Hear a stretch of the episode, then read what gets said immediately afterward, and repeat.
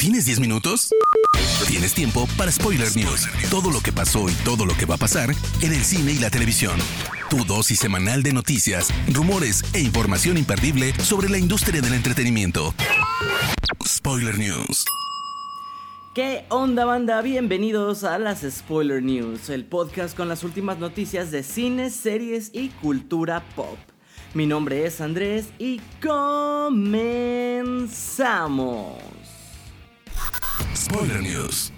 El actor estadounidense Bruce Willis ha revelado que se retirará de la actuación debido a que ha sido diagnosticado con afasia, un trastorno del lenguaje que afecta el habla y la comunicación. Willis, de 67 años, ha sido uno de los actores más famosos de la industria del cine en Hollywood, participando en películas legendarias como Pulp Fiction, Duro de Matar, El Quinto Elemento, Sexto Sentido y El Protegido. Desde Spoiler Time le enviamos nuestros mejores deseos a Bruce Willis.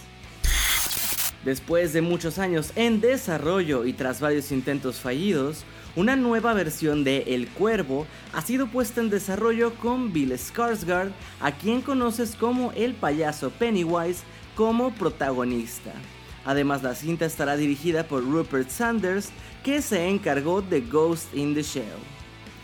La trama se basa en el cómic del mismo nombre y gira en torno al joven Eric Draven, quien regresa de entre los muertos para vengar el asesinato de su novia.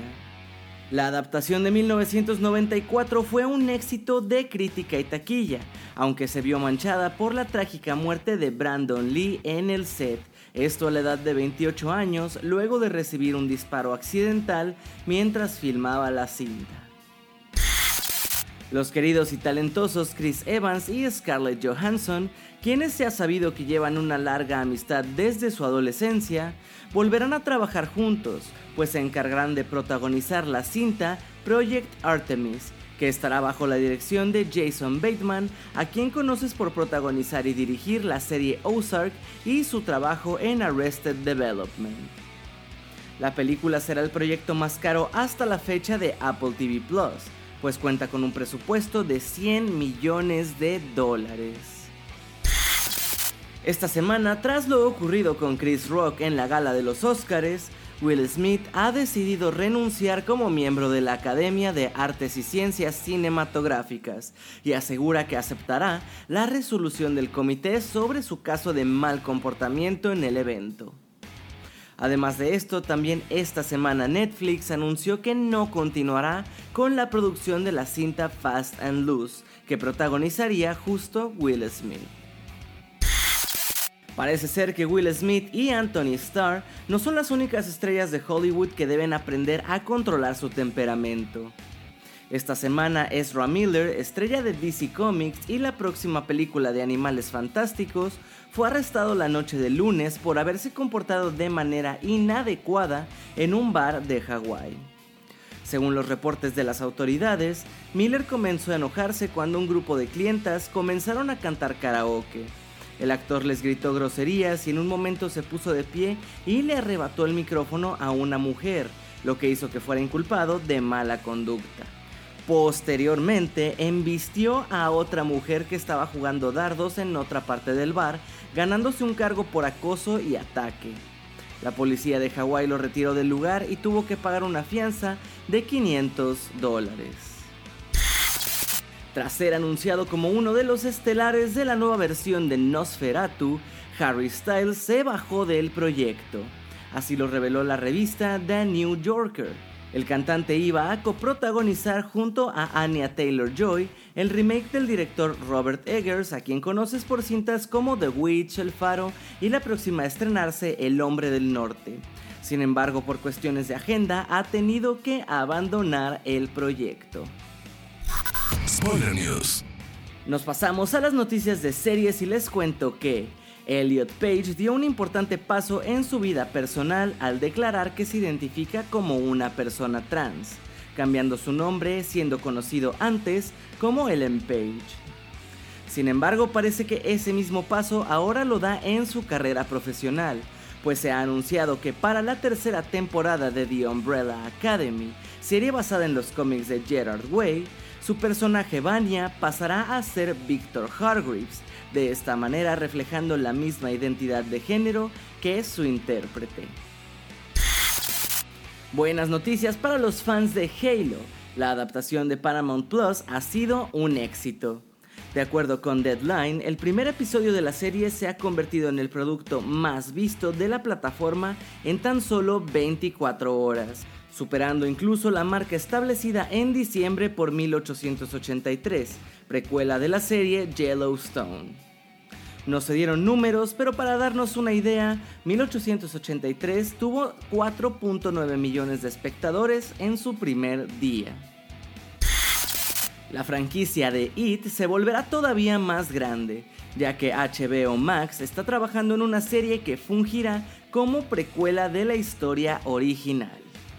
El nombre provisional del proyecto es Welcome to Derry y se situará justo antes de los eventos de la película del 2017, donde otro grupo de niños tendrá que enfrentar a la misteriosa serie de desapariciones que surge en el pueblo, así como sus más grandes miedos.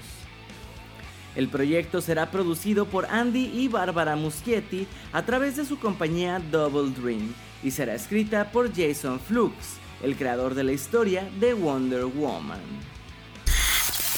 Durante el podcast que estrenó Drake Bell junto a su esposa Janet Von Smiling, el cantante confesó que ya no tiene buena relación con Josh Peck, su compañero de Drake y Josh.